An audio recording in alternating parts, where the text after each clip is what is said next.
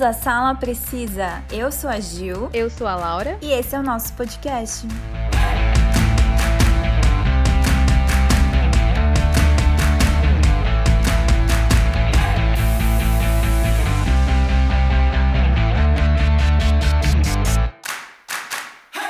Bom, quem não tem a curiosidade de ver aquela produção, né, seja documentário, filme ou série, sobre crimes reais? É muito louco, amo, né? eu amo. Sou viciada. Acho que a curiosidade em saber mais, né, sobre o crime e seu desfecho, principalmente, né, além dos fatos inéditos que a gente sabe que é real, que é baseado Sim. em fatos, faz com que cada vez mais as pessoas optem por produções true crimes. É daí que veio esse termo. O Oscar Wilde escreveu uma vez que a vida imita a arte muito mais do que a arte imita a vida. Talvez lá em 1889 fosse esse o caso, mas a gente sabe que, é, que no século 21 a vida real é muito mais bizarra do que a ficção. Tem coisa que acontece, né, Laura, que a gente pensa, não, não é, não é real isso que tá acontecendo. É. O, o exemplo é o Covid, tipo, pra mim é surreal isso que É muito aconteceu. bizarro. É. né? Muito Black Mirror. E ainda vão aparecer, né, produções sobre isso que a gente viveu. Eu também acho que sim. Tanto que as produções que abordam os crimes reais surgem cada vez mais no cinema e nos canais de streaming. Eu acho que chama, né, mais a atenção da galera. Produções, né, que são de crimes reais. É quando aparece no comecinho, né, baseado em fato. A galera Sim. até arrepia. Por isso que eu nunca esqueço quando eu assisti um filme de terror lá na Record e falou que era baseado em fatos reais. E o nome do filme é O Retorno dos Mortos Vivos. Por isso que eu acho que zumbi existe, gente. É fatos reais. Meu Deus do céu. Por isso que eu tenho medo de zumbi. Bom, e hoje nós vamos indicar filmes e séries inspiradas em crimes reais, né? Que não necessariamente são crimes de homicídio, tá? Então, assim, É, porque a Laura não ser um pouco gosta. mais leve que os outros. É. pra eu ter assistido coisas de true crime, então é um pouco mais leve, assim, né? O filme ou a série. Mas que despertaram, né, a curiosidade do público, que até então nem conhecia esses fatos reais. Na verdade, falar fatos reais já é um, é um pleonasmo, né? Porque Ah, são é? fatos. É. Fato já é uma coisa que é fato. Não tem como ser mentira. Então, ó, estamos usando pleonasmo para dar ênfase.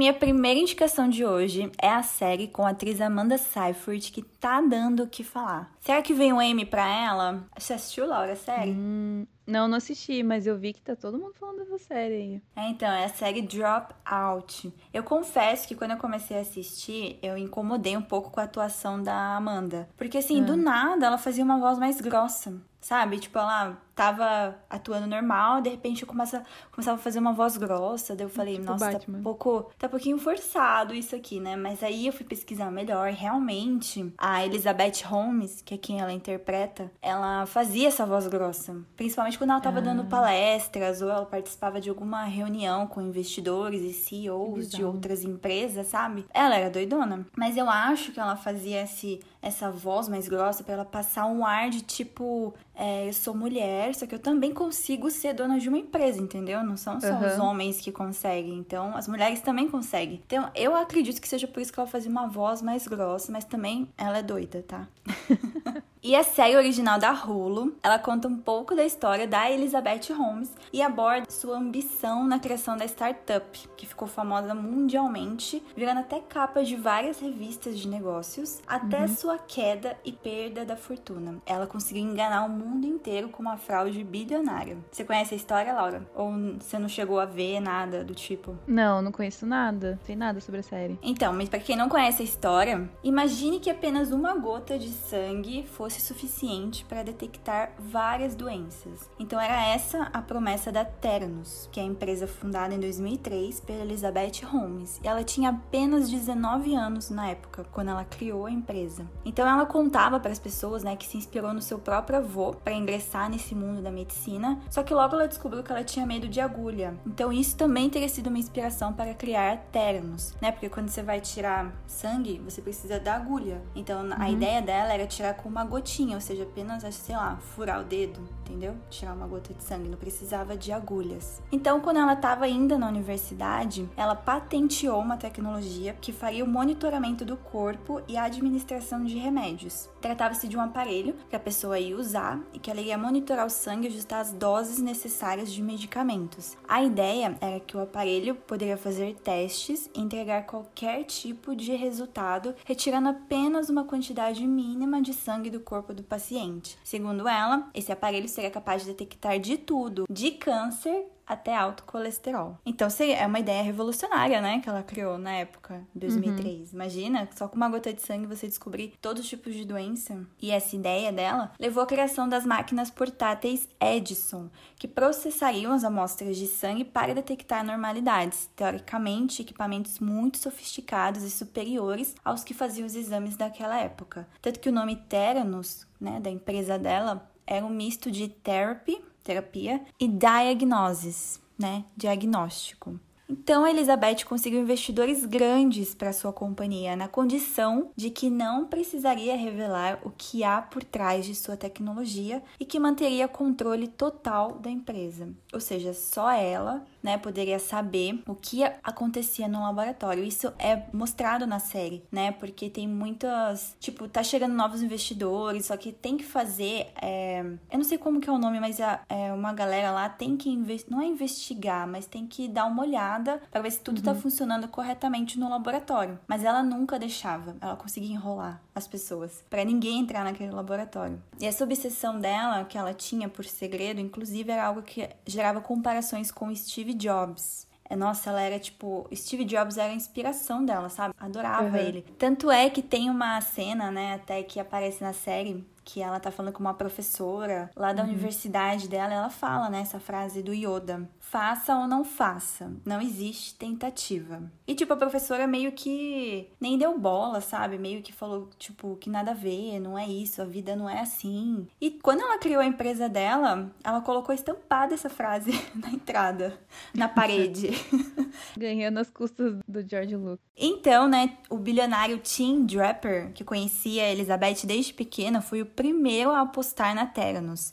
Ele emprestou um milhão de dólares à empresa, cerca de 5,5 milhões né, em reais. Lá em 2004, no ano seguinte à fundação, a companhia informava que já tinha arrecadado 6,4 milhões de dólares. Em 2005, outros 16 milhões chegaram. Imagina, 16 milhões em tipo três anos de é, de empresa. Uhum. Aí, já em 2014, os investimentos já somavam 400 milhões de dólares. A companhia já empregava 800 profissionais e era avaliada em 9 bilhões de dólares.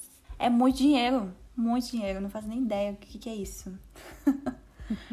E à medida que a empresa ia crescendo, a Elizabeth ela ganhou a atenção da mídia e acabou se tornando uma figura cada vez mais enigmática. Ela desejava que seus funcionários trabalhassem duro como ela e até mesmo se vestia e se portava como Steve Jobs para manter as comparações. Por isso que eu vi ela com aquela roupa de gola, é, roupa preta de gola alta. Sim, ela só usava essa roupa. Ah, é verdade. Se ela abriu o guarda-roupa, só tinha isso, só tinha terno preto, blusa Nossa, preta. Que louca, mano.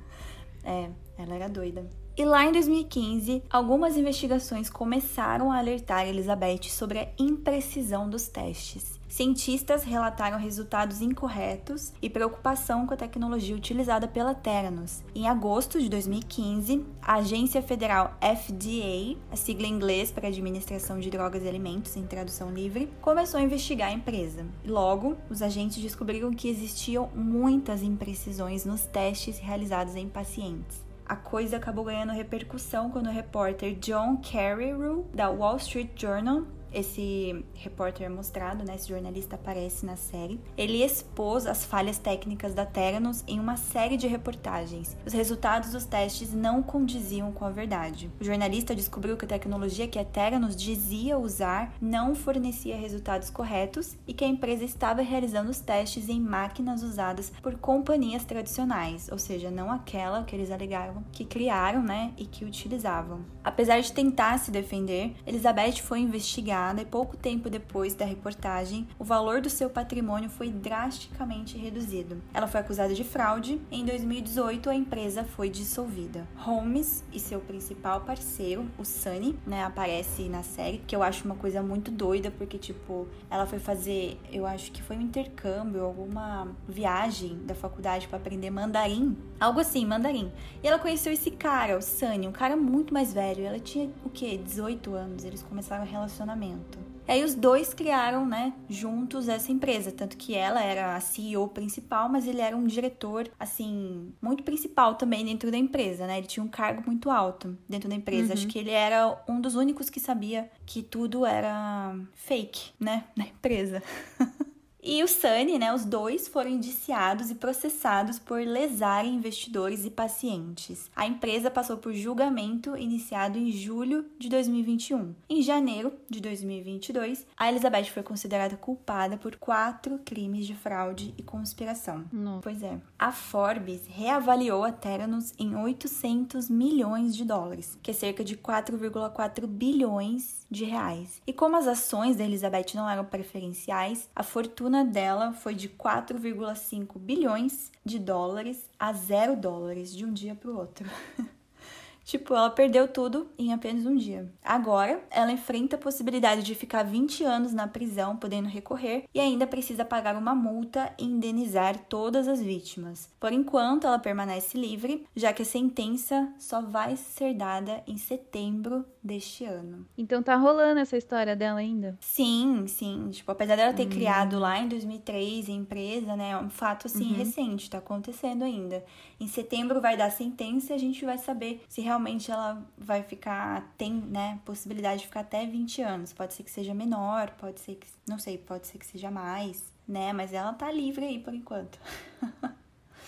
E se vocês né, quiserem conhecer mais sobre, ver como que é a Elizabeth, um pouco dela, que eu acho que a Amanda Seyfried, né? Como eu falei, depois que eu dei uma pesquisada, eu acho que ela entregou muito bem um papel de Elizabeth. Uhum. Ela realmente é desse jeito, né? A Elizabeth real. Então acho que vale muito a pena conferir, né? Ainda mais pela atuação da Amanda e a história, né? É muito interessante. Você vê uma pessoa, tipo, ela tinha uma ideia assim revolucionária, mas não sei, obsessão em, porque assim, na série ela fala, desde que começou a série, meu sonho é ser bilionária. O sonho dela é ser bilionária. Ela conseguiu. Uhum. Só que, tipo, pra chegar até lá, ela teve que, né, fazer. fingir que a empresa dela fazia testes reais só que eram é, resultados todos errados, imprecisos. Imagina se você fez um teste lá e você, sei lá, acha que tá curada do câncer, mas na verdade você não tá, né? Então, tipo, ela tá mexendo com a vida das pessoas. Sim. É, a série, ela é original Hulu. Aliás, a Hulu tá fazendo muitas séries boas, né? Ultimamente. Tá mesmo. É. E aqui no Brasil, ela tá disponível pelo streaming Star Plus. E ela uhum. tem oito episódios. Ela terminou, acho que. Não sei se foi, acho que foi esse mês que ela terminou o último episódio, ou começo. Foi, acho que foi no comecinho do mês. Então eu indico super, é muito boa, é rapidinha a série e como eu falei, vale muito a pena pela atuação da Amanda Seyfried, ela tá excelente espero que ela ganhe o um Emmy esse ano. Ah, eu tô achando, hein? Não, sim, sim, se você ver, veja, sei lá, o trailer, alguma coisa assim, só pra você uhum. ver um pouquinho da atuação dela, vale muito a pena. Porque a Amanda Seyfried, assim, ela, tipo, já tem uma cara meio de louca, né? Meio. Não, combinou super. Porque assim, tem umas cenas que eles colocam a só a cara dela, sabe? Tipo, num uhum. plano branco. Aquele olho arregalado fundo dela. branco. Né? É, então o olho dela é, acho que é azul, né? E aquele é batom azul. vermelho que ela usa, ela prende o cabelo daquele jeito. E só aparece uhum. ela, sabe? Ela olha pra câmera. Nossa, sério, vale muito, muito a pena. Bom, o primeiro filme que eu escolhi para falar sobre esse tema True Crime é um filme que eu assisti há muitos anos atrás, mas que me marcou muito, né? Porque, primeiro, que eu era nova quando eu assisti.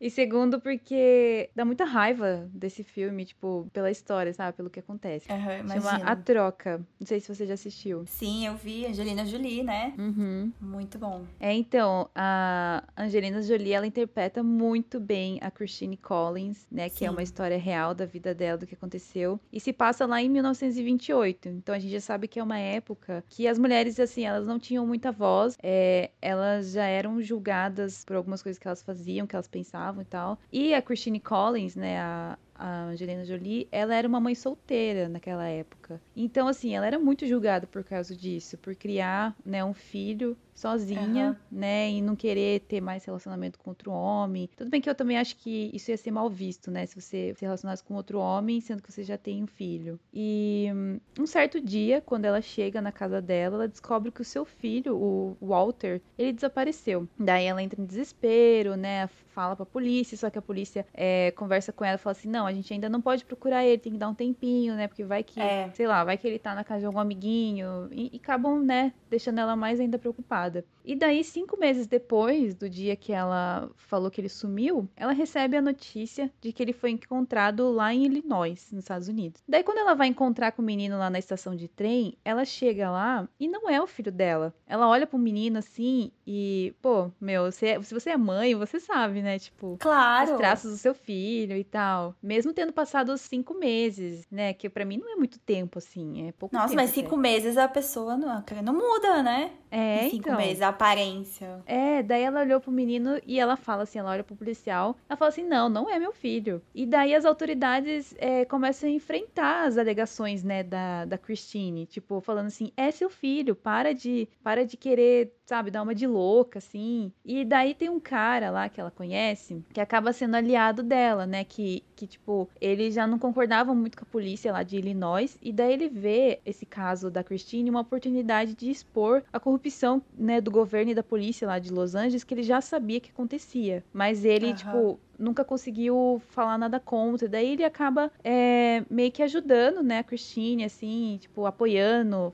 é, acreditando nela, né? Só que o que dá raiva nesse filme é que, mano, ninguém acredita. Fora o cara que acredita mais ou menos, assim, ele também não acredita 100% nela. É, tá Mas, assim, atrás, os né? policiais, né? ninguém acredita nela. Os vizinhos, tipo, a galera acha que ela tá louca. E daí, realmente, a Christine, ela, ela é dada como louca. Ela é internada, ela chega ao ponto, porque dela começa a ficar fica maluca com esse negócio do filho dela ter sumido, né? Ela quer ir atrás do que aconteceu, ela fica inconformada da polícia não ajudar, e daí ela Sim. começa a investigar sozinha as coisas, da polícia começa a ficar brava com isso, e daí eles acabam dando ela como mentalmente, tipo assim, instável, né? Como se ela fosse louca mesmo. E naquela época de, de 1928, era muito fácil você internar, principalmente uma mulher, por qualquer motivo. Então Sim. ela é internada, né, numa clínica de louco, daí ela acaba pirando mais ainda, porque porque eles usam aparelhos com ela lá, tipo, aqueles negócios de choque. Uhum. Então ela acaba ficando mais louca ainda. E depois de um tempo, né, ela sai, isso no filme, ela sai da, da clínica e ela acaba é, descobrindo o que aconteceu e tal. E esse filme, A Troca, né, ele é inspirado no caso real de sequestro e assassinato chamado Galinheiro de Winneville. E daí agora eu vou comentar com vocês um pouquinho do crime real. Então, lá em 1926, é, o Sanford Clark, 13 anos de idade, foi levado da sua casa lá no Canadá, com a permissão dos seus pais, que é, são pais bem loucos, né? Não sei por que deixaram isso deixou ele ser levado pelo seu tio, Gordon Stewart. É, eu vou chamar ele só de Gordon Stewart, porque o nome dele é muito grande. De 19 anos. Então, o Gordon, ele levou o Clark até sua fazenda em Winneville. Então, ele saiu lá do Canadá, foi lá pra Califórnia. Caramba! É, e ele levou o menino pra lá e ele regularmente batia e abusava, né, sexualmente do garoto, do sobrinho dele. Aí a situação continuou até agosto de 1928, que é quando se passa o filme. Uhum. Aí quando a polícia tomou é, a custódia do Clark, né, depois da Jessie Clark, que é a irmã do, do menininho, ter contado às autoridades sobre a situação, né? Ela acabou descobrindo o que estava acontecendo é, com o irmão dela lá no, nos Estados Unidos, né? E daí ela reportou isso para a polícia. Daí eles foram lá e, né, e pegaram o menino. Aí o menino revelou que foi forçado, né, pelo Gordon e a sua mãe, a mãe do, do maluco. Eu vou chamar ele de maluco, tá? tá. Aí o menino, ele, ele revelou pra polícia, né, que ele foi forçado pelo maluco e pela mãe do maluco, que é a Sarah Louise, a ajudar a matar três garotos que seu tio havia sequestrado e molestado. Meu Deus. Aí a polícia não encontrou os corpos na fazenda. Daí o menino, o menino sobrinho dele, o Clark, ele afirmou que eles foram jogados no deserto. Então o tio dele pegava, judiava e tipo jogava longe. Mas depois a polícia investigando melhor lá, o é tipo de um sítio que eles moram, fazenda, sei lá, aquelas casas uhum. no interior dos Estados Unidos. Aí eles acabaram descobrindo partes de corpos, aí também descobriram é, machados, tipo, que estavam cobertos de sangue, e também alguns itens pessoais que pertenciam a esses desaparecidos. Aí o Gordon, né, o maluco lá, ele fugiu de volta pro Canadá, mas eles foram presos, né, ele e a mãe dele, eles foram presos e mandados de volta para os Estados Unidos. Aí a mãe dele, a Sarah Louise, inicialmente, ela confessou os assassinatos, né? Incluindo do Walter Collins, que é o filho, lá o menino que eu contei, que é o filho da, da Angelina Jolie. Então ela confessou que assassinou vários meninos, incluindo ele. Aí, só que depois, mais tarde, ela desmentiu tudo isso que ela falou. E o Gordon, que tinha feito a mesma coisa, ele tinha confessado ter matado cinco meninos, ele fez a mesma coisa, ele desmentiu pra polícia. Aí depois, é, a Christine Collins, que é a Angelina Jolie, ter sido solta do hospital é, lá de Los Angeles, né? Que eu falei que ela tinha tinham colocado ela no hospital de louco. Ela processou o departamento de polícia duas vezes, isso mostra no filme também. Mas ela acaba vencendo só na segunda vez que ela processa. Foi, tipo, bem depois. Aí depois disso, foi ordenado que o Capitão Jones pagasse 10.800 dólares pra Angelina Jolie, né? Pra Collins. Porém, uhum. ele nunca fez isso, o safado. Nossa, e ele era o cara acredito. que mais. É, mostra isso no filme também. Ele é o cara que mais mais irrita a gente, porque ele fica falando umas coisas que fazem ela parecer mais louca ainda, sabe? Ele é o que menos uhum. acredita nela. Aí as leis do, do estado da Califórnia mais tarde foram alteradas, né, tornando ilegal a condenação de alguém a um hospital psiquiátrico sem o mandado, porque também tem essa, eles tá mandaram, certo, é. eles mandaram a Collins para lá, tipo, só por falar, sabe? Tipo, você tá louca, tchau. E não é. pode ser assim né? Não. E daí o, o maluco lá, o Gordon, ele foi condenado pelo assassinato de Lewis Winslow, é, de 12 anos, pelo assassinato do Nelson Winslow, de 10 anos, e de um menino mexicano que não foi identificado. E depois de sua condenação, ele né, admitiu 20 assassinatos, apesar de depois, de novo, ter negado essa afirmação. Meu Deus, esse aí não sabe o que fala, né? ele é muito perturbado a cabeça. E ele também foi executado em 1930, né, aos 23 anos de idade. Nossa, ele é muito, ele era muito novo. Muito. E já era psicopata nesse nível, sabe? Pois Porque é. ele sequestrou o sobrinho dele quando ele, quando ele era novinho, né? E a mãe do maluco, a Sarah Louise, foi condenada pelo assassinato do Walter Collins. Então, isso que é a diferença do filme. Porque aqui, é, na, na, no crime real, eles mostram que foi confirmado que o, Walter ele foi morto. E no filme, acho que para ficar com um tom mais dramático, assim, e não tão pesado, o Walter ele sobrevive no final, só que ele nunca volta pra Angelina Jolie. Ele foge e uhum. acaba indo. Acho que ele foge com um moleque lá, não sei se era o sobrinho do, do maluco, não lembro. Mas ele foge no final e a gente nunca, nunca mais vê ele, né? Mas a gente sabe que ele estava vivo. Mas na vida real isso não aconteceu. Então a Sarah Louise ela foi condenada, né, pelo assassinato dele, a mãe do maluco, e serviu quase 12 anos na prisão. E em 1930, os habitantes da cidade, né, de Winville, alteraram o nome da cidade para Miraloma, com a intenção, né, de fugir dessa parte negativa que trazia, né, o caso, porque Sim. foram muitas mortes, tipo, eles depois eles descobriram que aconteceu mais de 20 mortes, apesar do maluco não ter confirmado isso, ter desmentido, mas era uma ficou muito pesado o clima na cidade, né? Então eles mudaram o nome e não existe mais, tecnicamente não existe mais essa, essa cidade no mapa dos Estados Unidos, mas ela está lá. E, nossa, a Angelina Jolie, ela tá muito boa nesse filme. É, eu chorei pra caramba. Sim. Nossa, o quanto ela, quanto ela sofreu, né? Tipo, a, essa Christine na vida Sim. real, né? Por causa do filho, na busca do filho, né? Sim. E é, a Angelina Jolie, ela mostra isso, né? Tipo, ela passa isso é. pra gente, né? Uma mãe atrás do filho, desesperada, sabe? Sendo julgada como louca por estar atrás do filho, sabe? E insistir pros policiais, não, esse não é meu filho, né? E, tipo... E aí ela até passa um tempo com o menino, né? Porque o menino também não tem família. E é, ela então. sabe que não é filho dele, o menino sabe que não é filho dela, e ele também não fala nada porque ele sabe que ele tá seguro ali na casa, né? Porque ele, tem, ele ganhou uma casa, Sim. ele ganhou roupa, ele é, ganhou comida. Ele ganhou uma mãe, né? O que ele quer. Bom, e para quem quiser assistir esse filme, ele tá disponível na Netflix. É um filme que eu recomendo muito. Ele é de 2008, mas mesmo assim, continua muito bom. Ele envelheceu bem esse Sim. filme. E Angelina Jolie tá sensacional. Vale muito a pena. E minha segunda indicação é novamente uma série da Hulu, que o streaming ele tá gostando de séries inspiradas em crimes reais, né? e a série ela é estrelada pela Elle Fanning e chama A Garota de Plainview, que conta a história real do crime que ocorreu há oito anos atrás em Massachusetts. Essa série você já ouviu falar, Laura? Ou já, já viu sobre não, o crime não. ou não? Eu tinha visto o trailer por causa da caracterização, né? Da Uhum. Elle Fanning. Ela ficou muito igual à menina real, né? E, bom, então a série, né, pra quem não conhece, mostra o Conrad e a Michelle Carter. Eles são ambos de Massachusetts e se conheceram quando eles estavam de férias visitando parentes lá na Flórida, em fevereiro de 2012. Eles tinham 16 e 15 anos. Né? Então eles eram adolescentes. E apesar deles viverem, e apesar dele viver na costa de Mattapoisett e ela em Plainview, eles raramente se viram pessoalmente de novo. Só que eles continuaram um relacionamento intenso por meio de mensagens de texto e trocas no Facebook. Os dois, eles tinham históricos de doença mental. O Roy, ele sofria de ansiedade social e depressão, tinha recebido medicamentos psiquiátricos prescritos ele alegava, de acordo com os documentos judiciais, ter sido agredido físico e verbalmente por seu avô e pai, com quem ele trabalhava. Enquanto isso, a Michelle, ela sofreu de anorexia quando criança e também tinha sido medicada e frequentou sessões de aconselhamento lá no hospital em Belmont.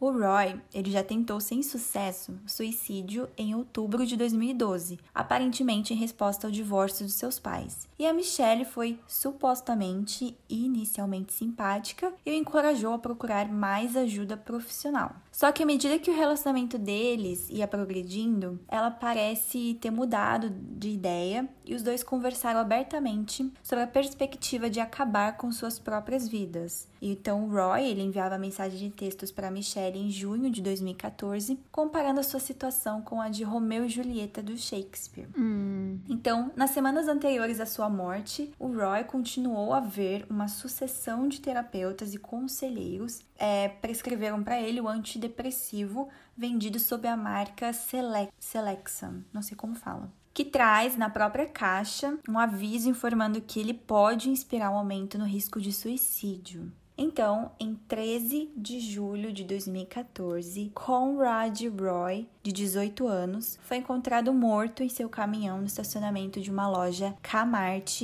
em Fairhaven, Massachusetts, tendo se sufocado com fumaça de monóxido de carbono. Então começou uma investigação policial, né, sobre a sua morte e descobriram um monte de mensagens da Michelle que ela enviava para ele nas quais ela parecia coagi-lo ao suicídio. Tem até uma mensagem aqui que apareceu no episódio que eu assisti hoje, né? Porque a série ainda não terminou de passar. Faltam Uhum. dois episódios. Que uma mensagem ela falou: Por que você não bebe água sanitária? Né? Nossa. Tinha outra que ela falou: Você está apenas tornando as coisas mais difíceis para si mesmo ao empurrar. Você só tem que fazer isso. Então, descobriu também que ela estava no telefone com ele por várias horas antes dele perder a consciência na caminhonete que ele foi encontrado. Michelle Carter foi indiciada em 4 de fevereiro de 2015 como jovem infratora para que pudesse ser julgada como adulta, porque ela só tinha 17 anos na época, por homicídio culposo. O caso foi ouvido dois anos depois pelo juiz Lawrence Muniz do Tribunal Juvenil do Condado de Bristol, em Massachusetts, que considerou Michelle culpada em 16 de junho de 2017. O juiz explicou que, em vez de textos, era seu último telefonema para Roy, no qual ela havia ordenado que ele voltasse ao veículo cheio de gás depois que ele escapou brevemente no estacionamento para tomar ar fresco, em vez de encorajá-lo a clamar por ajuda, que quebrou a cadeia de autoacusação e acabou causando sua morte. Em 3 de agosto de 2017, o juiz Muniz condenou Carter a cumprir uma pena de prisão de dois anos e meio, com 15 meses, a ser cumprido na Câmara de Correções do Condado de Bristol, e o restante do saldo suspenso em liberdade condicional. Ela foi libertada em 23 de janeiro de 2020, três meses antes, por bom comportamento. Então é uma série muito boa, né? Uma série bem assim, é, bem dramática, mas assim, é, vários fatos que aconteceram eles são ficção, tanto que é mostrado no começo da série, né? Tipo, porque a gente não sabe realmente o que que aconteceu, né, 100% corretamente, como que foi o encontro deles, né, quando eles se conheceram. Então, isso realmente é uma ficção, né, Uhum. mas mostra certinho, né, mostra é, ele na caminhonete, é mais assim focada na investigação, né, e no julgamento a série. Então, é meio que mostrada em flashbacks. Sabe, como que eles se conheceram, como que eram as trocas de mensagens. Ela não tinha nenhum amigo, né? Então, mostra no tribunal, né, quando tá sendo o julgamento, algumas meninas da escola dela mostra lendo várias mensagens, né, acusação fez ela ler, elas lerem as mensagens que a Michelle mandava dizendo obrigada por sair comigo hoje, sabe? Ela agradecia as pessoas por saírem com ela porque ela não tinha amigos. Então ela gostava quando as pessoas davam um pouco de atenção para ela, saíam com ela, né? E realmente teve uma mensagem que ela mandou para uma amiga, entre aspas, né, dizendo que, ah, eu acho que eu ajudei ele, né, na, na morte dele, porque eu falei para ele voltar pra caminhonete, né, no dia lá, no dia que ele co acabou cometendo suicídio. Então é um caso muito interessante, né, que aconteceu que ela instigou ele, né, a cometer o suicídio. Tem gente que acha que suicídio não é crime, né, porque realmente não é crime, mas você instigar a pessoa a se suicidar E é um isso foi crime. provado, né? Sim, e acabou sendo provado pela ligação, né? Que ela foi a última a falar com ele antes de morrer, pelo fato dela ter mandado essa mensagem dizendo que, ah, eu falei para ele voltar pro caminhão, né? Então, por isso que ela foi condenada, mas hoje em dia ela já se encontra solta, né? Ela foi solta em 2020, já cumpriu a pena dela, que foi apenas de dois anos e meio. Uhum. Mas é uma história muito interessante. A Ellie Fanny, ela é uma ótima atriz. Eu adoro tudo que ela faz, né? Eu sempre tento acompanhar todas as coisas que ela faz. E a caracterização dela também tá incrível, sabe? Então acho que é uma série que vale muito a pena. A Hulu, como eu falei, né? Tá fazendo muitas séries com alta qualidade, sério. Bom, mas ela está disponível no Streamio, quem quiser assistir, né? Porque a gente sabe que Hulu não tem no Brasil ainda. Mas eu super recomendo. Não sei se te interessou, Laura, a série, esse caso, mas vale super a pena. Me interessou assim porque eu também gosto bastante da Ellen Fanny, né? Todas as produções meio que alternativas que ela faz, assim. Né? Meio indie. Aham.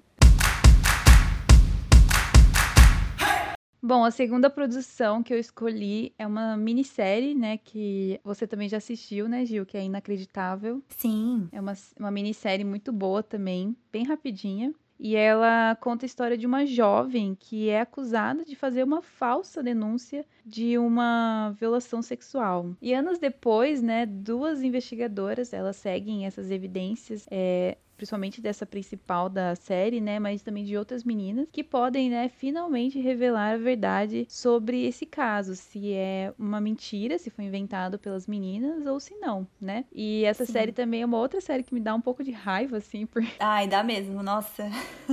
por não acreditarem, né, na personagem principal, que é a Marie, porque quando ela tá conversando com os policiais, eu vou contar primeiro da série um pouco, bem rapidinho assim, é, não vou entrar Tá. muito em detalhes, porque eu vou falar do crime real. Mas quando a Marie, ela, ela acontece isso com ela no apartamento, é tipo aqueles apartamentos estudantis, né, de faculdade. Sim. E o cara entra lá no apartamento dela, ela mora sozinha, a- acaba acontecendo, né, esse fato aí com ela, e ela vai contar pra polícia, né, na hora, no, no mesmo dia ela vai contar pra polícia, e a polícia não acredita nela. Daí eles pedem pra ela contar mais uma vez, ela conta pela primeira, pela segunda, pela terceira. Aí quando ela vai fazer aquela hum, prova lá de corpo delito, né, quando eles vão Sei. tirar é, como fala, não é informações, mas quando- é provas, quando eles vão tirar provas do corpo dela, né? Sim. Que daí vai os médicos, legista e tal, e, e vão olhar ela. Eles também perguntam e falam pra ela da versão dela. Só que de tanto ela já ter contado e ela tá sofrendo, né, por causa que aquelas imagens não saem da cabeça dela, ela começa meio que a misturar um pouco as informações. E isso acaba dando divergência no depoimento dela.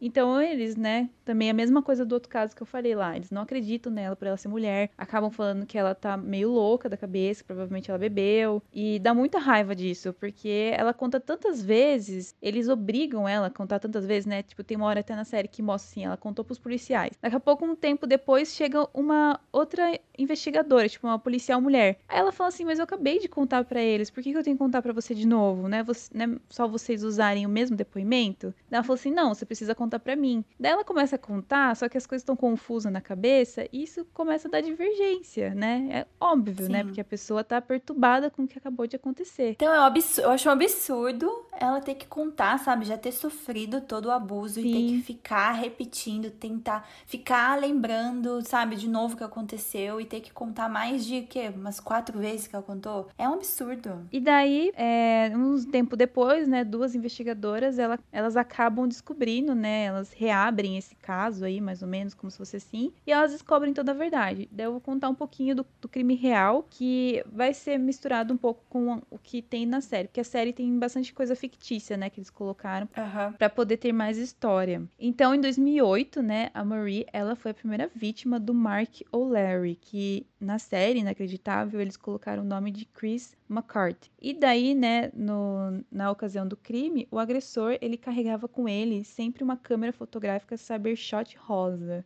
Aquela câmera, né, famosa da nossa época, para quem tem seus vinte e poucos anos. Que eu nunca tive. eu tive uma cinza.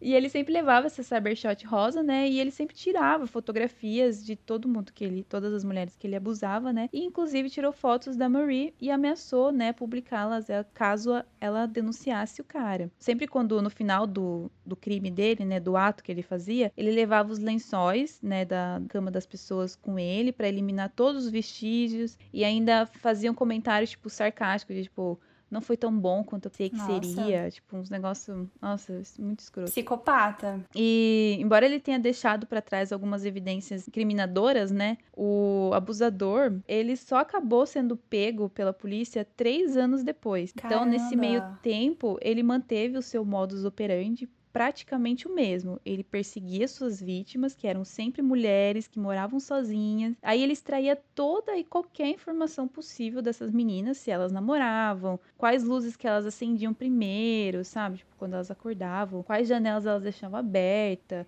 é, para quem que elas ligavam tanto, o que que elas assistiam na televisão. O cara, tipo, stalkeava nível hard as meninas. E ele uhum. sempre atacava elas no começo da manhã, sempre quando elas estavam para acordar. E também, ele era sempre meticuloso, limpo e organizado. E ele foi aperfeiçoando isso, né, o ataque cada vez mais com cada nova vítima. Então, cada vez que ele é, ia fazer né, o ataque com uma nova menina, é, os abusos eles passavam a durar mais horas, porque tipo ele estava ficando cada vez melhor, né? E também ele tinha posse de arma, então ele ameaçava, né? As meninas. Uhum. E ele ficava lá horas com elas, abusando e fazendo comentários sarcásticos. Então, isso ficava na cabeça, né, das meninas. E daí, no final, né, de tudo o que acontecia, ele tirava foto, forçava as vítimas a tomarem longos banhos para eliminar qualquer traço de DNA e levava com uhum. ele as sopas de cama, que nem eu já tinha falado. Ele usava também sempre o mesmo par de tênis, usava luvas com estampa de favos de mel, é, uma mochila azul e essa Cybershot rosa. Então esses detalhes, né, que mais tarde seriam descobertos, né, por essas duas detetives do Colorado que começaram a investigar e fazer as ligações, tanto na minissérie quanto na vida real. Então aconteceu um ataque uma vez com uma menina que levou a Karen Duval, que é o nome da investigadora na série, né, mas na vida real o nome dela é Stacey Galbraith, né, a essa investigação é, foi aí que ela começou a fazer a ligação. Foi por causa dessa última, dessa última vítima dele. Uhum. Então, o que que aconteceu? Ela, é, ele meio que deixou passar umas informações assim para ela. Então, não sei se ele fez isso de propósito, a gente não sabe até hoje se ele fez de propósito ou se ele foi burro mesmo. Mas ele atacou, né, essa menina e ele permitiu que a vítima soubesse detalhes da sua vida. Ele disse que sabia falar quatro idiomas e que era muito viajado. E daí ele deixou também à mostra uma marca de nascença na panturrilha esquerda. Aí a investigadora, né, a Karen Duval, ela pegou, né, esse histórico de viagens, o poliglotismo, né, que é você saber falar várias línguas, e daí ela foi é, fazendo, né, tipo, ligação, pensando assim, e fez pensar que o, o maluco, né, ela suspeitou que o maluco, ele tivesse um passado militar. Hum. Por causa dos conhecimentos em técnicas forenses também, né, porque o cara deixava o lugar super limpo, né, tanto que as Sim. vítimas falavam, iam fazer o corpo delito e não tinha nada nelas. E, né, e também saber essa questão de burocracia de investigação criminal, é, tipo, deles pensaram que ele fosse um membro da polícia. E embora, Sim. né, o, o, maluco, o Mark O'Leary, ele tenha de fato servido ao exército americano, como mostra na minissérie,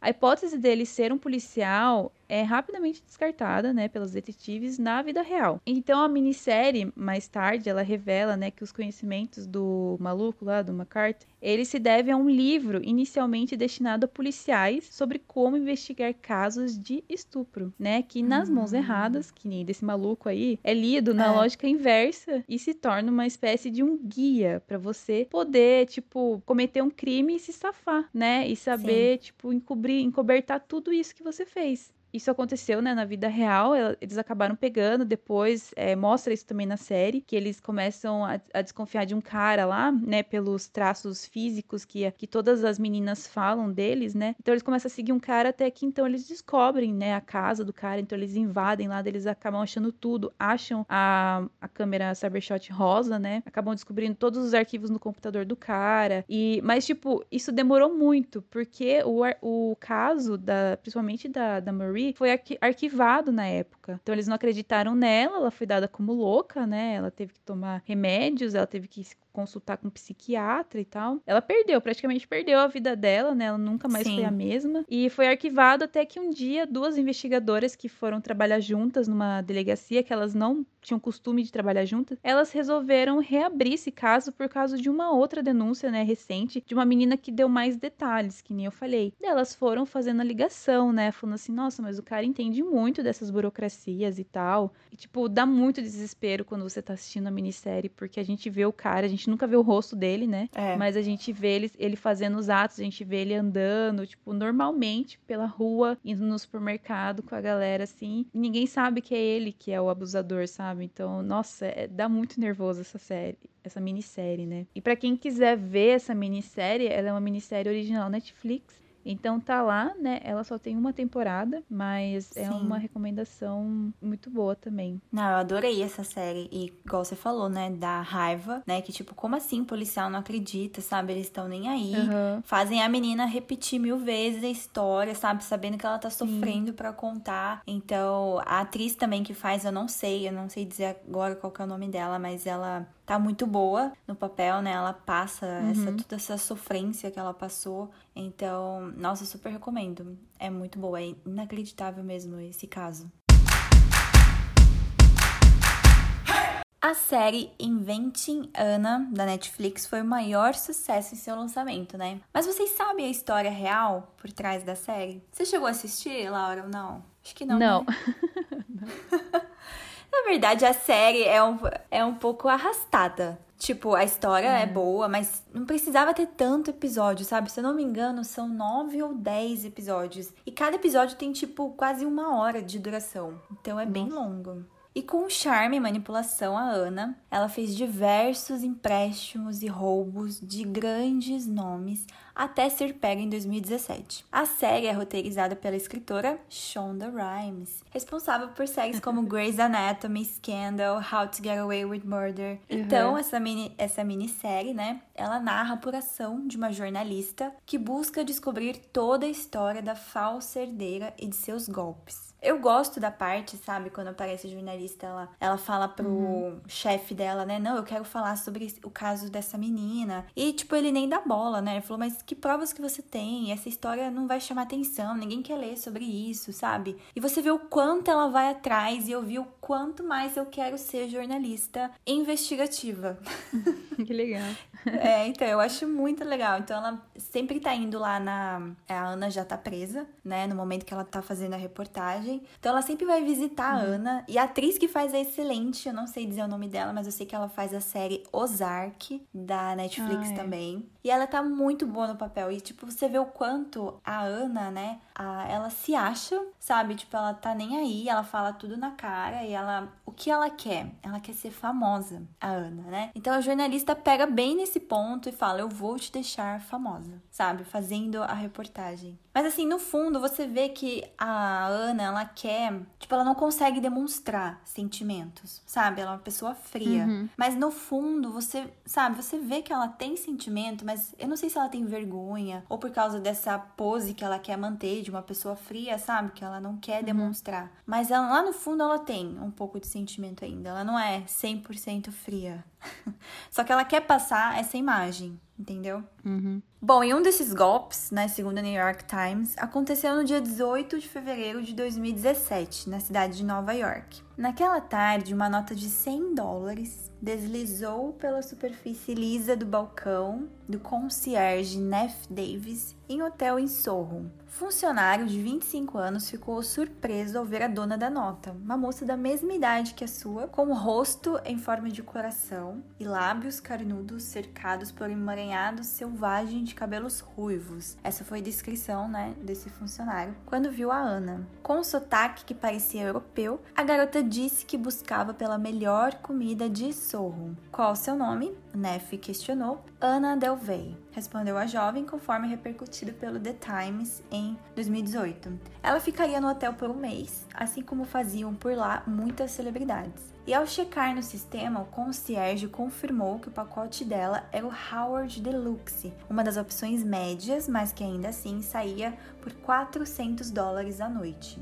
Funcionário obedecia às ordens, né, servindo todos os luxos solicitados pela Ana, que sempre agradecia, e que essa era apenas uma das muitas voltas da jovem ao hotel. A garota amava se hospedar com a enorme grana que ela não tinha. Mal sabia o empregado do local que se tratava de uma impostora. O nome verdadeiro dela era Ana Sorokin, uma russa, e o dinheiro dela não existia. A garota não era herdeira nenhuma. Lesou não só o setor hoteleiro, mas também empresas, bancos e até amigos em uma série de golpes entre novembro de 2016 e agosto de 2017. A história inventada era a seguinte: Ana Delvey, sua identidade falsa era uma herdeira alemã de uma fortuna de 60 milhões de euros, que ela dizia ter nascido em uma cidade alemã perto de Colônia, e assumiria em breve um fundo fiduciário inexistente para abrir um espaço cultural na cidade. Laura, você não, você não viu a série, né? Mas é, é tão surreal que, tipo, É. como que a galera consegue acreditar? Ela é tipo aquela pessoa que, não, vamos nesse restaurante chique, que ela consegue fazer com que as pessoas vão pagando as coisas e ela não paga nada, só que a galera nem tá Nossa. percebendo que tá pagando por ela. Entendeu? Eu não sei como, mas a galera não percebe. Caramba. Pois é. Ela tinha uma lábia, né? Muito ela era fácil de ludibriar com essa narrativa à sociedade nova-iorquina. A desenvoltura levou a Ana ao mundo de moda e das artes plásticas. Ela dizia para todo mundo que ela planejava criar um clube de artes chamado de Fundação Ana Delvey. A Ana Sorokin, ela fazia muitos empréstimos. Ela justificava a necessidade em dificuldades burocráticas para movimentar sua fortuna da Europa para os Estados Unidos. Ela chegou até a usar extratos e documentos bancários falsos para pegar emprestado 22 milhões de dólares. Dizia que queria abrir esse clube de artes em Manhattan. Tipo, ela queria alugar um prédio que ficava lá em Manhattan, que era tipo 4 milhões por mês o aluguel. Então ela convenceu o advogado dela, conseguiu um empréstimo pro banco e sempre inventando essa história. Ah, mas é, é difícil trazer a minha fortuna da Europa para os Estados Unidos, tipo, o banco tá enrolando, sabe? Ela, ela inventava essa história que por causa era muito tinha muita burocracia, né, para transferir o dinheiro dela da Europa para os Estados Unidos. Então, tipo, ah, não, vai chegar, é, eu vou pagar, não sei o quê. Eu não sei como que a galera caía nisso, sério, eu não sei, Laura, não sei. Deu errado, mas só em partes. O valor foi negado, entretanto, ela obteve um adiantamento de 100 mil dólares. Além disso, ela tinha várias contas em bancos diferentes e movimentava dinheiro com cheque sem fundo. As retiradas eram feitas por ela antes que o cheque fosse devolvido. Com isso, ela conseguiu viajar de graça em vários países e viveu meses em hotéis sem pagar um centavo que fosse. Certa vez, ela até alugou um jatinho e viajou para a cidade de Omaha, em Nebraska, e foi até a conferência anual do grupo Berkshire Hathaway. Encontrou o presidente da empresa, Warren Buffett, e ficou uma semana em um hotel de luxo comendo com famosos, sem pagar nada. Quem não queria uma vida dessa? É, então. Eu queria viajar para vários países, alugar jatinho, viver em hotel, comer nos restaurantes mais chiques de Nova York, sem pagar um centavo. Nossa, que vida, que vida boa, hein? Além de celebridades, chefões empresários, a Ana também enganava os próprios amigos. Uma das vítimas foi a jornalista Rachel Williams. Nossa, essa, essa parte mostra bem na série, né? E tipo, eu ficar com muita raiva. muita raiva da Ana, que ela foi convidada para viajar até Marrocos com todas as despesas pagas. O cartão de débito de Ana, claro, foi recusado, né? Porque não tinha nada. Hum. Então ela pediu para a colega usar o próprio cartão, prometendo reembolso, que jamais tá. ocorreria. Só que nesse esquema, o prejuízo foi de 62 mil dólares. E a viagem teve hospedagem em uma vila de luxo com direito a piscina privada e mordomo. A Rachel, por sorte, conseguiu recuperar a quantia por outros meios, mas antes da condenação da amiga, o caso rendeu muita dor de cabeça. Pelo que eu lembro, eu não sei se esse fato é real ou não, né? Porque tem algumas coisas na série que também são fictícias. Uhum. Mas essa Rachel, ela trabalhava numa revista de moda, não sei dizer se era Vogue, mas era uma revista de moda ou a Vanity Fair. Se não me engano, acho que era Vanity Fair. Uma revista famosa de moda. E ela uhum. usou o cartão da empresa, do trabalho dela para pagar, né? Porque a Ana prometeu, Nossa. não, chegando lá no, sei lá, nos Estados Unidos, é, eu já vou te reembolsar, então ninguém vai ficar sabendo, porque, né, no cartão pessoal dela ela não tinha esse limite, mas no cartão do trabalho ela conseguiu passar, então ela passou e aquele medo dela, né, de ser demitida, da galera descobrir onde que você passou 62 mil dólares aqui, né, no cartão da empresa.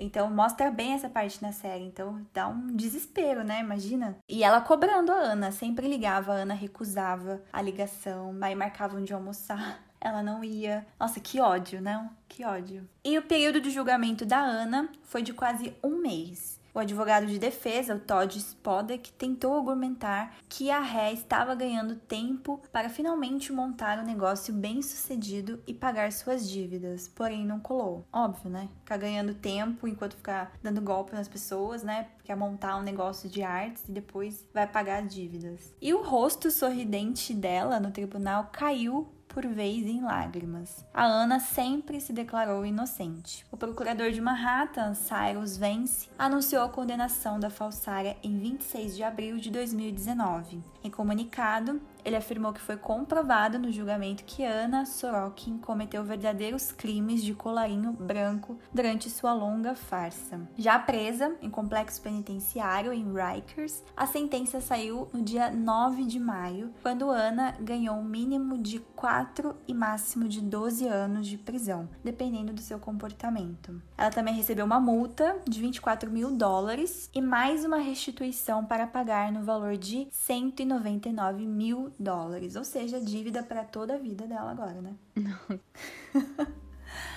Em resposta às suas fraudes, ela pediu perdão. Peço desculpas pelos erros que cometi, afirmou a Ana pouco antes de saber sua pena. Por outro lado, ela admitiu a facilidade de enganar os outros à revista New York. Resiliência é difícil de encontrar, mas não dinheiro, disse a falsa herdeira. Em 2021, a Ana foi liberada por bom comportamento após cumprir apenas dois anos da pena. Nossa. Pois é, na época, ela retomou o estilo de vida com o qual estava acostumada, ativa nas redes sociais e dando entrevistas para a imprensa. No entanto, um mês depois, em março, foi novamente detida, dessa vez pelo Departamento de Imigração e Alfândega dos Estados Unidos por estar com visto vencido. Segundo a Esquire, Ana está buscando asilo por conta do medo de retornar à Alemanha, após ela e a família aparentemente receberem ameaças devido à cobertura da mídia de seus crimes, e ela tem medo de ser retaliada por envergonhar seu país. Nas redes sociais, a Ana continua ativa e até compartilhou a foto da série dela.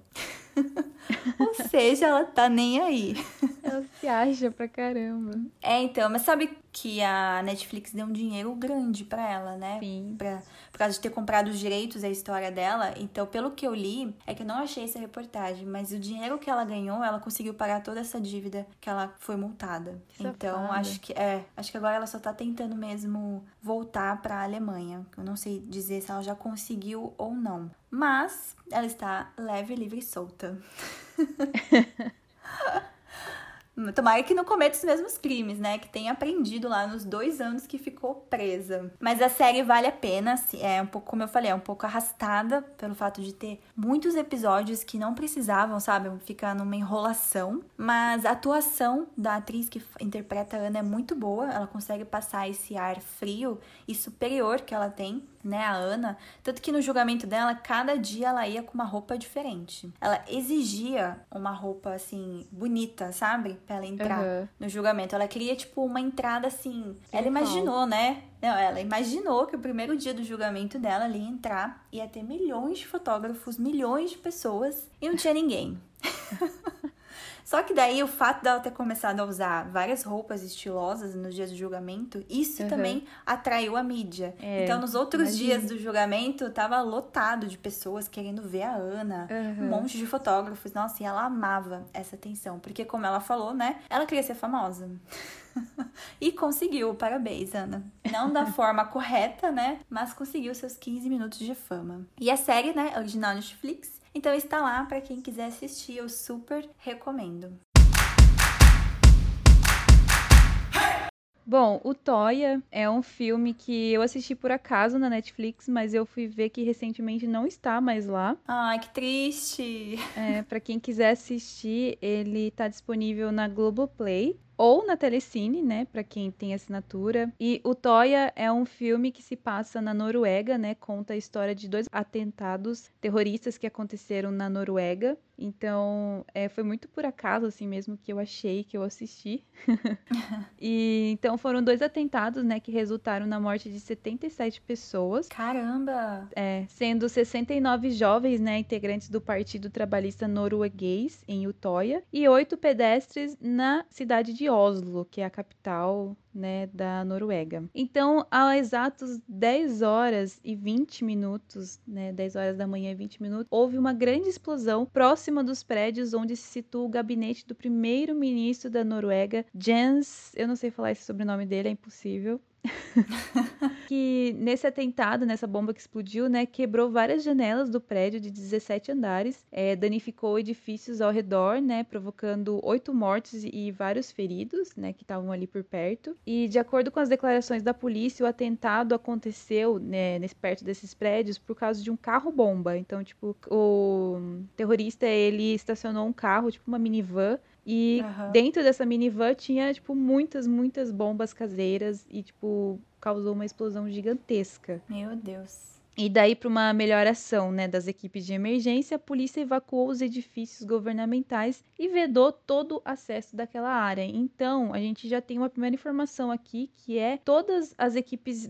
é, médicas de emergências da cidade de Oslo estavam focadas ali naquele carro-bomba que tinha acabado de explodir. E daí, poucas horas depois, na ilha de Utoya, que é o nome do filme, né, que fica ao norte da capital né, da Noruega, que é Oslo, um homem armado, ele abriu fogo contra os participantes de um acampamento de jovens, que é tipo uma universidade de verão, né, que é organizado por essa juventude de um nome também esquisito norueguês lá, que é o Partido Trabalhista Norueguês. E nesse acampamento participava mais ou menos de 400 a 600 pessoas, né, nesse evento, e pelo menos 69 foram mortas nesse atentado. O cara, tipo, Meu ele Deus Doidão. É, ele era um atirador muito bom. Ele treinou por anos, né? Ele sabia atirar de sniper, que é aquelas armas que você atira de uma distância bem grande, né? Então ele uhum. chegou nesse acampamento e saiu atirando em todo mundo. E ele chegou lá vestido com o uniforme de um policial, né? Que ele justificou a sua entrada no campus, né, sendo verificado, né, como um, um policial. E daí ele Esperto, começou a disparar hein? contra todo mundo. É. E é, o filme ele mostra, né, tudo isso, que, que, o cara fez isso. Ele primeiro soltou o carro bomba lá na cidade de Oslo, porque toda a atenção da polícia, do, da equipe de emergência, tá todo mundo lá. Então ele ia estar tá livre para conseguir ir para a ilha e fazer tudo isso e ninguém poder ajudar a galera lá. Então ele também deu um jeito, porque acho que tinha, você tinha que ir para essa ilha com um barquinho, uma balsa, sei lá, alguma coisa assim que mostra lá no filme. E ele também deu um jeito de destruir a passagem, né? Que a única, era a única passagem para dentro da ilha então também, é, mesmo que tivesse alguém querendo ajudar, não ia conseguir entrar na ilha, né? Então uhum. ele, ele pensou em cada detalhe e, tipo, o cara, ele é maluco. Ele é o cidadão norueguês, né? Esse cidadão de bens, foi é, identificado né, com o nome de Anders Bering Breivik. Não sei se é assim que fala, mas esses nomes noruegueses são muito difíceis. E ele foi descrito inicialmente como um fundamentalista cristão. Então ele era um cara que era de extrema extrema direita. que tem aquelas ideologias hum. supremacista. Ele é bem loucão da cabeça. E o, o, maluco, eu vou chamar de maluco também, porque eu não sei falar o nome dele. ele era dono de uma empresa agrícola, né, que consistia em uma pequena fazenda no leste do país, lá de Oslo. E em maio de 2009, ele registrou a sua empresa, né, com o nome dele, com o nome Breivik Farm, esses nomes aí dele. Né, o que permitiu para ele comprar grandes quantidades de fertilizantes, já que ele era uma fazenda é, permitida, assim, tipo, de acordo com as leis. E uhum. esses fertilizantes, mais tarde, foram usados na fabricação de explosivos sem levantar nenhuma suspeita, né? Porque, tipo assim, se ele tivesse comprado uma grande quantidade de, de produtos para fazer é, explosivo, a galera ia perceber. Só que se ele comprava isso para a fazenda dele, a galera não ia perceber, entendeu? Porque ah. ele comprava como, tipo, fertilizante da fazenda dele. Então ele foi ah, muito esperto, esperto, ele já tava, ele já tava fazendo isso fazia tempo. E daí, Sim. em 1999 e 2006, o, o maluco lá, ele foi membro de um partido progressista, da direita populista, que defende maiores restrições à imigração. Ou seja, resumindo assim, são caras que são contra imigrantes, bem assim no basicão. Uhum. E daí, entre 97 e 2007, o maluco participou ativamente da juventude do Partido do Progresso, que é esse partido aí de extrema direita, tendo servido em várias funções, né, inclusive na de presidente da filial local que ficava lá em Oslo. Então ele chegou a ser presidente desse partido, né, que era da extrema direita. E daí depois o Brave, que é o maluco, ele se manifestou em blogs atacando, né, o multiculturalismo, o Islã principalmente. Então assim, ele sempre dava indícios de que ele era contra muita coisa do que a Noruega estava apoiando. Então se a Noruega apoiava imigrantes, ele ia lá nas redes sociais dele, tipo principalmente Facebook, tanto que depois eles entraram em todas essas redes sociais e bloquearam, né? Ele uhum. sempre fazia é, posts tipo extremistas, sabe? Exagerando, tipo, falando como ele era contra e tal. E daí, os pesquisadores, né, que depois começaram a pesquisar mais sobre a vida do, do maluco, eles chamam ele de terrorista em busca da fama, né? Que ele escolheu ser capturado porque ele fez tudo isso, ele matou toda aquela galera na ilha, matou a galera com o carro bomba e depois ele se entregou de boa. Os policiais não precisaram ir atrás dele. E ele escolheu ser uhum. capturado distribuindo fotos e um manifesto com o objetivo de aumentar, né, a sua fama e tudo aquilo que ele acreditava. Ele queria que o público visse ele como um lutador pela liberdade, agindo contra uma ameaça islâmica imaginária que só existia na cabeça dele. Ai, doidão. Né? E daí no seu julgamento, que é um julgamento que é muito bizarro porque dá para ver no YouTube, porque foi filmado Sério? ele falando, né? É, e tipo, mano, dá muito medo, Gil, porque ele, é, ele é um cara super frio e ele fala assim: não, eu matei. Eu matei essas é, 60 e poucas as pessoas, né? E tipo, foi o certo. Ele fala assim, foi o certo, porque eu matei, Nossa. sabe? E daí no seu julgamento, ele confirmou, né, a confissão à polícia e admitiu seu atirador lá em Utoya e também o, o autor, né, da bomba em Oslo. Ele não demonstrava qualquer remorso, tipo, mostra no, no filme que a galera que que depois se recuperou, né, do, desse ataque. Teve alguns que ficaram com sequelas, né, porque tiveram é, balas que ficaram dentro do corpo e tal. Eles foram no julgamento. E, tipo, a galera dando depoimento lá e ele não demonstrava remorso nenhum. E Meu ele, inclusive, Deus. se declarou inocente de qualquer crime, afirmando que não reconhecia o sistema judiciário da Noruega como legítimo para julgar ele. Olha que ah, cara louco. Meu Deus.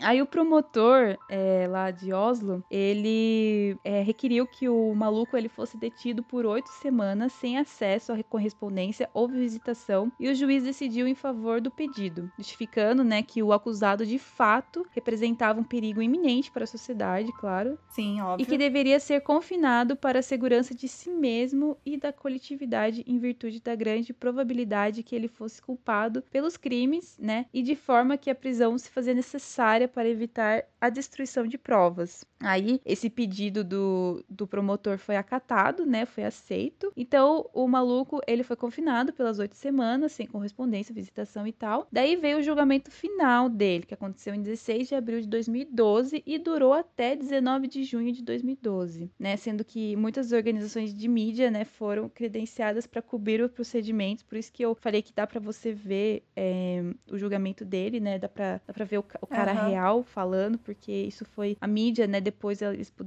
documentar isso. E daí, de novo, o maluco ele admitiu que ele havia cometido os atos pelos quais ele estava sendo acusado, mas de novo ele se declarou inocente, né? E afirmou que esses assassinatos em massa se faziam necessário de acordo com as suas convicções ideológicas. E o seu objetivo principal durante os procedimentos jurídicos era de que ele não fosse considerado insano ou psicótico, porque isso, né, na sua visão, na visão dele, faria com que o significado da sua mensagem, tipo, entre muitas aspas, assim, se perdesse. Então ele não queria ser, consider ser considerado, julgado como, como louco, porque ele uhum. achava que aquilo que ele estava fazendo era certo. E se ele, se ele fosse julgado como louco, toda aquela mensagem que ele falou, né, pros seguidores dele, ia ser perdida, ia ser em nada, entendeu? Mas é lógico que isso uhum. não aconteceu, né? Ele foi considerado louco. É. não rolou. E daí, em 24 de agosto, ele finalmente foi considerado como mentalmente incapaz, né, por um painel de cinco psiquiatras. e ele foi então condenado a cumprir uma sentença de 21 anos de prisão em regime fechado, uma pena que pode ser repetidamente prolongada a cada cinco anos, desde que o terrorista ainda seja considerado como uma ameaça à sociedade, né? Essa é a sentença máxima permitida pela lei da Noruega. Caramba! E a única maneira de acontecer uma espécie de prisão perpétua, né? Porque lá não tem isso, mas tem como você ficar prolongando, tipo, de 5 em 5 anos. E eu fiquei uhum. sabendo esses dias atrás que o maluco, ele passou numa faculdade, tipo, não sei como Caramba. que ele vai fazer. Mas ele tá preso ainda, né? Então, ele tá preso ainda, ele ainda vai continuar preso por um bom tempo, porque ele ainda é considerado mentalmente incapaz, né, de uhum. falar, falar qualquer coisa. E mas ele passou numa faculdade, ele foi aceito e é uma faculdade que tipo, é como se fosse direito, só que não chama direito, mas é um negócio tipo que você vai estudar as leis jurídicas lá da Noruega. Então, assim, o cara com certeza ele tá fazendo isso para poder, sei lá, livrar ele de mais sei, alguns anos de prisão e tal. Porque o cara ainda certeza. tem um bom tempo aí, né, de cadeia. Mas ele é muito louco, é, ele é muito frio na, na filmagem quando ele tá falando. E, tipo, a galera começa a chorar, o, as vítimas, né, começa a falar. Uhum de quando eles. É, tem um menino lá que ele perde o irmão dele. É, não, é uma menina que perde a irmã dela. E ela vê a irmã dela morrendo na frente dela. O outro vê o irmão dele levando uma bala na cabeça. dele fica com sequela por causa disso. É tipo, sabe? E o cara tá ali. Ele tá ali, tipo, com aquele sorrisinho frio dele, sabe? Falando que foi certo todas aquelas mortes. Tipo, foi por causa do, né? Do tudo que ele acredita e tal. Nossa, o cara é muito louco. Muito louco. Mas esse filme é muito, muito. bom. A produção tá muito boa. Pra quem assistiu aquela série Ragnarok, lá que eu gosto bastante, que é, também se passa na Noruega, tem vários atores, né, que fazem a série. Ah, é? Que legal. Aham. Uhum. E então tá disponível, né, na Globoplay ou na Telecine. Eu recomendo muito, é muito bom, a produção tá muito boa. É, tipo, não é, não é filme de baixo orçamento, tá longe de ser.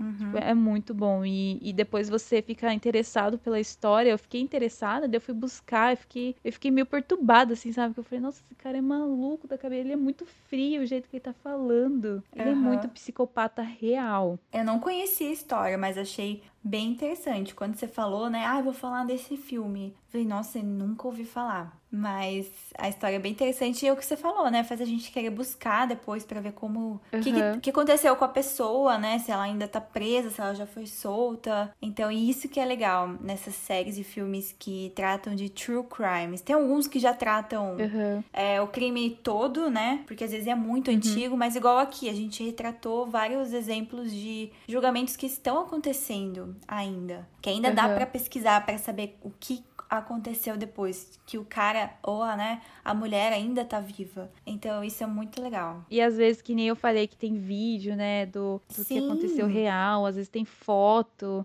pra você ver o que aconteceu. Então é muito interessante, né? Tipo, instiga muito a nossa curiosidade.